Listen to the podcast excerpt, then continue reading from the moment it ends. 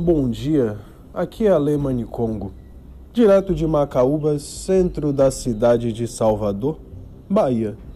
5 de janeiro, quarta-feira, 6h49 da manhã. Hoje eu vim trazer para vocês breves explicações sobre o plano de tomada de poder. Porque podemos ter um plano de governo uma forma ao qual queremos ver a nossa sociedade sendo organizada, principalmente viabilizando correções de injustiças históricas. Contudo, é muito importante também tentar traçar o caminho para tomada de poder efetiva por conta de vivermos num período pseudo-democrático, onde a desigualdade social e econômica faz com que, durante o período eleitoral, a lógica do fisiologismo, a lógica da dinâmica de tomada de poder somente pelo dinheiro ou por conta do dinheiro, isso acaba se tornando um ciclo infinito, um, um ciclo vicioso que tende a prender a pessoa ali nos períodos eleitorais em que para ser eleito você precisa de financiamento, financiamento que te deixa preso à tomada de decisões daqueles que já estão no poder. Contudo, existe um caminho alternativo que eu não vejo sendo muito explorado na política. Isso se chama contracultura política. A base desse plano de tomada de poder é na contracultura política. Aí pergunta-se o que seria contracultura política. Não sei para você, mas particularmente falando, quando eu assistia debates alguns anos atrás, eu via que aqueles candidatos, ainda que tivessem formas de pensar diferentes, estavam meio que repetindo o modelo pronto sabe? Aquela formulazinha de como vencer as eleições. Então, vestidos de maneira muito parecida, com aquela o discurso muito parecido, utilizando até as mesmas palavras. E que nessa observação percebia-se que todos ali pareciam ser farinha do mesmo saco. Ainda que poderia não ser.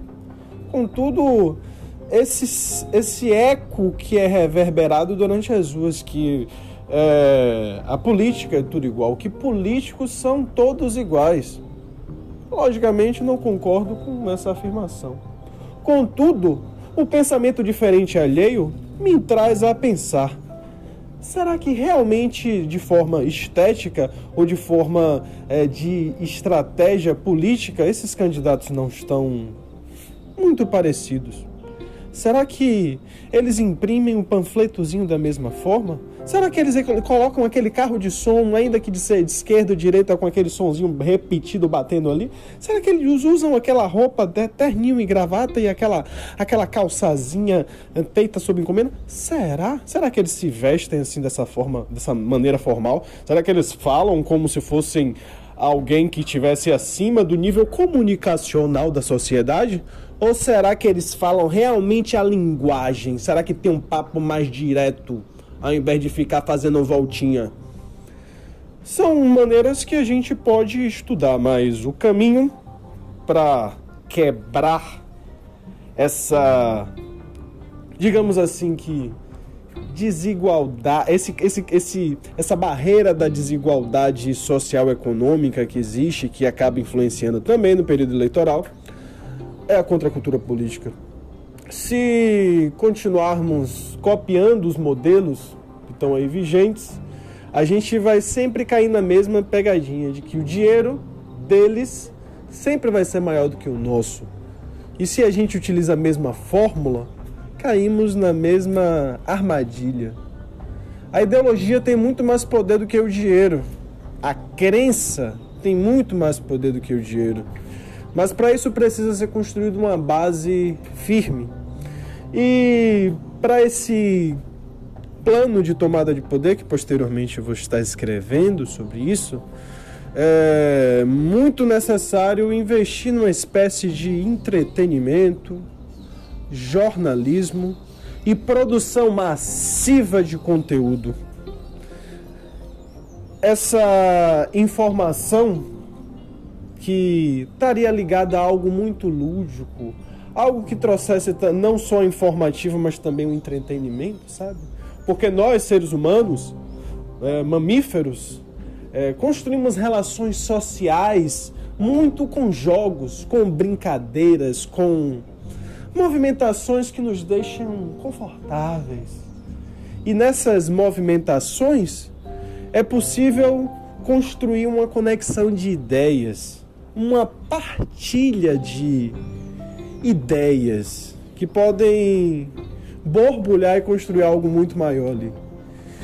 Então, posteriormente, vou estar escrevendo com mais detalhes essa ideia de contracultura política, mas é basicamente parar de copiar o que vem se repetindo e inconscientemente repetimos. É trazer isso à consciência, discutimos, ver o que a gente pode mudar, como a gente pode trazer uma imagem da política não dessa estética suja, lamaçada, mas de uma forma diferente. a arte, meus amigos, a arte é um caminho poderoso para a construção de uma propaganda política. Uma propaganda política em que a afirmação constante de sugestões para soluções de problemas expostos essa afirmação constante através de um determinado prestígio construído pela repetição dessa informação propicia o contágio. E meus amigos e minhas amigas, o contágio ideológico é algo que dificilmente é freado. Infelizmente podemos ver esse tipo de situação acontecendo pelo lado da extrema direita, seja na Itália, seja nos Estados Unidos, ou seja aqui mesmo no Brasil, onde esse contágio maligno, diga-se de passagem, permitiu que figuras até então ridicularizadas se tornaram chefe de Estado. E por uma outra ótica, trago a necessidade dessa ação. Ação em que a repetição constante de soluções trará a consciência e, consequentemente, propiciará um contágio jamais visto antes aqui nesse estado. E é isso, vamos à luta. Logo, logo, a gente vai ter possibilidade de não só escrever esse plano de governo, mas como plano de tomada de poder, mas o mais importante depois dessa construção mútua, a tomada de poder efetiva e o início catalisador de forma intensiva do processo de reparação histórica, da cobrança da dívida